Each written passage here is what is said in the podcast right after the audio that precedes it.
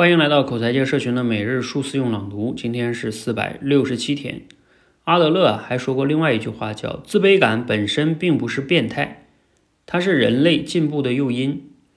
事实上啊，人类的一切文化都是以自卑为基础的。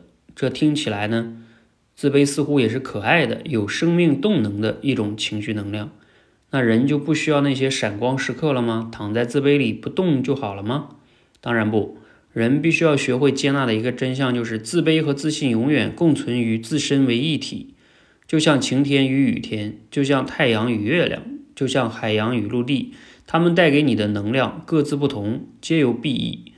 自信的闪光就像太阳，让人舒展，带来明媚和温暖；像海洋，带来广袤和丰盛。自卑的暗淡就像月亮。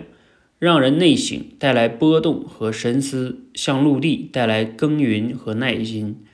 不断的转换其中，就是人的一生，也是人类和这个世界千万年来长久共存的模式。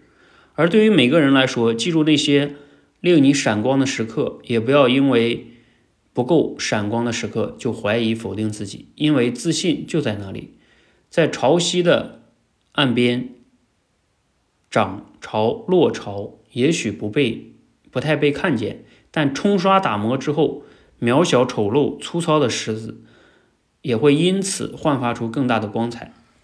内容来自于你的自信决定你的未来。这段话呢，听起来比较有诗意，好像，好像比较绕口。核心意思我觉得比较简单，就是说，他这句话讲的嘛，要接纳一个真相：自卑和自信永远是共存于自身的一体啊，就像晴天和雨天啊，阴阳嘛，一体的两面。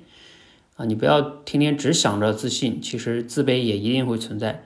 而你自卑的时候呢，也有可能会有自信存在。就像他说这个石子嘛，你冲刷之后也会有自信的存在。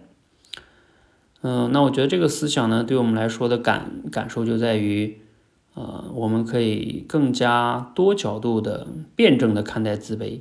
嗯，自卑就像他做的这个类比哈，就是像也能给我们带来能量啊，因为它。能让我们去反反省啊，我觉得这个他找的点也挺好的，就是自卑能给我们让我们反省，像陆地一样，哎，这个会比较好。这样的话，我们甚至能找到自卑身上带来的积极的一面哈。好，那欢迎呢，我们每一个人都能正确的看待自己身上那些让我们自卑的点，甚至把它找到它的发光点哈。好，那我们先分享到这里哈，欢迎和我们一起持续的每日数字用朗读。